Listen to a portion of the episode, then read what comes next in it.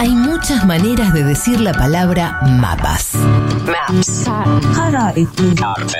Pero hay una sola forma de detenerse en ellos. Diego Tomasi trae mapas, voces, territorios, historias. Mapas. El mundo en una palabra. Diego Tomasi, ¿cómo estás? ¿Qué tal? Buenas tardes, ¿cómo andan? Bien, ¿vos? Bien, muy bien. Bueno, me alegro. Contento porque hace frío. ¿Sí? ¿Te Sí. gusta el frío? Sí. Hincha pelota. ¿Qué, eso. qué- Y qué bueno, tipo de los déjame- libros? déjame- Ay, porque es el de los Es el libros. de los que libros no que se quiere- quiere- llueve hace calor- mejor, así me quedo Sí, leyendo. Cuando hace calor se transpira, señor. No, déjeme. Está bien, está bien. Bueno, ¿Se acuerdan de una vez que charlamos acerca de que todos los mapas nos mentían? Sí, arrancaste así. La primera vez que viene a hacer mapa dice todos los mapas mienten. Pero Sí. pará, hermano. Eh, pero ¿por qué? Claro. Claro. Bueno, ¿qué pasa si fuera deseable que algunos mapas nos mintieran? Es decir, si fueran más cómodos mapas que nos están mintiendo evidentemente. Sí. Vamos a hablar de los mapas del subte, de los subtes del mundo. Ajá. En realidad en casi todos los lugares se le dice metro, Claro. así que vamos a usar alternativamente las dos palabras. Nosotros le decimos subte al subterráneo. Sí, en, Sí. en realidad, ¿Eso- ¿Somos los únicos? Casi los únicos, creo que sí. ¿eh? Es- es Mira. bast- de hecho, bueno, el nombre oficial, cuando uno di- pone el subte, en algunos lugares ponen subte con mayúscula como denominando nuestro subte. Ah, ok. mira.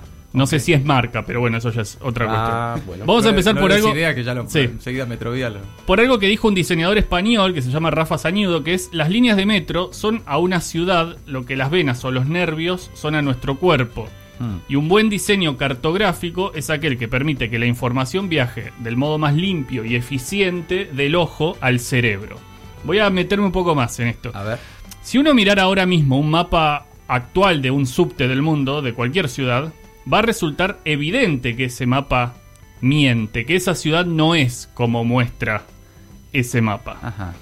Y por otro lado, quienes habitan una ciudad que tiene subte o que tiene metro y lo usan, se saben de, casi de memoria ese mapa. Sí. Sí. O sea, yo me sé de memoria el mapa del subte de la ciudad de Buenos Aires. Sí, es chiquito también, ¿eh? Es chiquito. Pero no me sé de memoria el mapa de la ciudad. No el del subte, sino el de la ciudad. Claro. es, Claro. es otra cosa. Sí. Y esto nos lleva al fondo de la cuestión que es ¿por qué los mapas del subte nos mienten así? ¿Qué hay atrás de esto? ¿Por qué nos muestran una ciudad que no es como la que estamos viendo en ese diseño? ¿Qué necesita un mapa de subte para ser eficaz? Mm. Bueno, se lo pregunté a alguien que supiera Ah. sobre esta cuestión. Siempre es un encontrás a uno que sabe. diseñador gráfico y uno de los que más sabe en el país sobre diseño, así que vamos a escucharlo.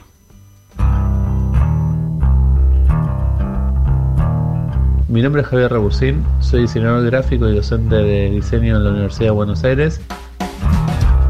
Y vengo a hablar de diseño de mapas de subtes, más específicamente de un mapa que data de 1931 y que hoy en día sigue siendo el modelo a seguir en la representación visual de todos los sistemas de subtes y trenes del mundo. Este mapa pertenece a la red de subterráneos de la ciudad de Londres y fue diseñado por Harry Beck, que no era diseñador, tampoco cartógrafo, sino ingeniero. Y eso es un dato no menor en la historia. La particularidad de este mapa es que en vez de centrarse en la rigurosidad cartográfica de los trayectos de las líneas del subte, el foco está en la comprensión de las conexiones que ofrece esta gran red para llegar de un punto a otro de la ciudad. Ya no importa tanto la exactitud geográfica de una estación ni la distancia real entre dos puntos, importa que el usuario del transporte pueda llegar a destino haciendo combinaciones necesarias para llegar de la manera más rápida y eficaz.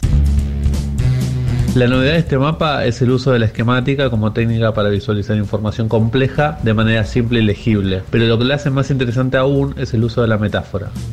Uno podría pensar que la metáfora es una figura más asociada a la poética que a la esquemática. Sin embargo, lo que hace el ingeniero Beck es usar la visualización de los diagramas de los circuitos eléctricos, líneas, conexiones, terminales, para la representación de esta red de circuitos de transporte. Es por eso que simplifica todo a la máxima expresión, solo usa líneas rectas, horizontales y verticales, elimina todo tipo de curvas reemplazándolas por diagonales perfectas a 45 grados, usa algunos signos para marcar estaciones y puntos de conexión, una codificación cromática por línea y elimina todo tipo de información de la ciudad, dejando como única referencia geográfica de Londres una simplificación del río Támesis. Si venimos un poco más acá, al Río de la Plata, y comparamos el mapa de la ciudad de Buenos Aires con el actual mapa de subtes, diseñado con la misma lógica que el de Londres, veríamos que sucede lo mismo.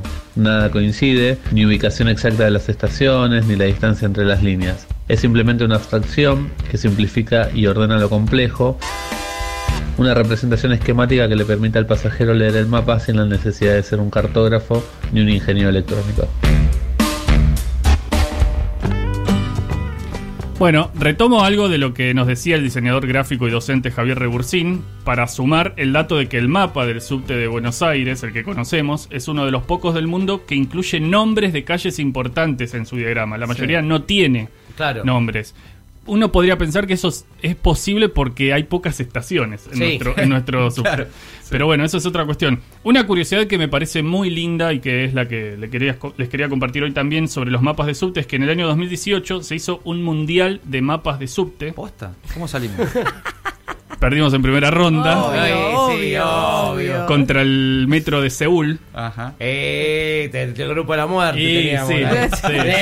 sí. Pero no nos va a poner nada contentos saber que el campeón fue el metro de Santiago de Chile, No. Oh. que le ganó la final al metro de Moscú. Eh, pues son todas así las de Chile. Sí, eh, igual, igual está bien, son poquitas, pero es lindo. Ah, es lindo, y es lindo, es Pero lindo. son todas líneas paraditas uno al lado Sí, del otro. Ay, ahora me dan ganas de verlos todos. Eh, acá hago un paréntesis porque el, el subcampeón, el, el mapa del metro de Moscú, tiene una historia gráfica, un recorrido que es interesantísima. Se puede googlear y es apasionante ver cómo era y cómo empezó a ser después. Primero porque se fue actualizando el diseño y después porque se hacen estaciones todo el tiempo Ajá. y hay muchas. Ah, como acá. Y sí, como acá, como acá este año. Las Y- viejas, las viejas estaciones de subte No, son increíbles. son increíbles. Las de Rusia, Nada, de Rusia son impresionantes. Bueno, eso iba a decir que además de si pueden meterse en eh, la historia de los mapas del metro de subte, si pueden mi- mirar imágenes de las estaciones reales del Claro. subte de Moscú, es una cosa Sí, sí. de locos realmente. Bueno. Hay, hay una de las escaleras mecánicas que no- yo no me acuerdo si es la más profunda del mundo o una de las dos o tres más profundas del mundo, que uno tiene la sensación de haber estado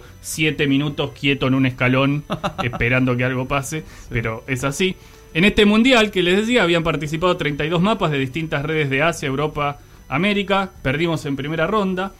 Esta competencia fue organizada por transitmap.net, que es un sitio que dirige un diseñador gráfico australiano que se llama Cameron Booth, que diseña sus propios mapas de tránsito o de metros, digamos que por diversión. Ah, mirá, tiene Ah. como hobby. Y, y- y es- y esta web es, la verdad que es- si uno tiene un rato para, para Pero- ponerse a mirar, es buenísima. ¿Pero que diseña eh, mapas de metros imaginarios o mapas No, de ah, subte reales y los rediseña, digamos? Te agarra el de Buenos Aires y lo hace más lindo. Lo digamos. hace más lindo o lo rediseña a su estilo y Claro. sobre todo... Pero el- no le agrega más subtes. No, no, no, no, no. No nos sirve en ese, en ese No, caso. claro, ¿no? claro. Ni siquiera así. Sí. Eh, pero además, eh, sobre todo son muy lindas sus interpretaciones, digamos, gráficas de las carreteras de Estados Unidos. Es- son unos mapas que son una, Ajá. una locura.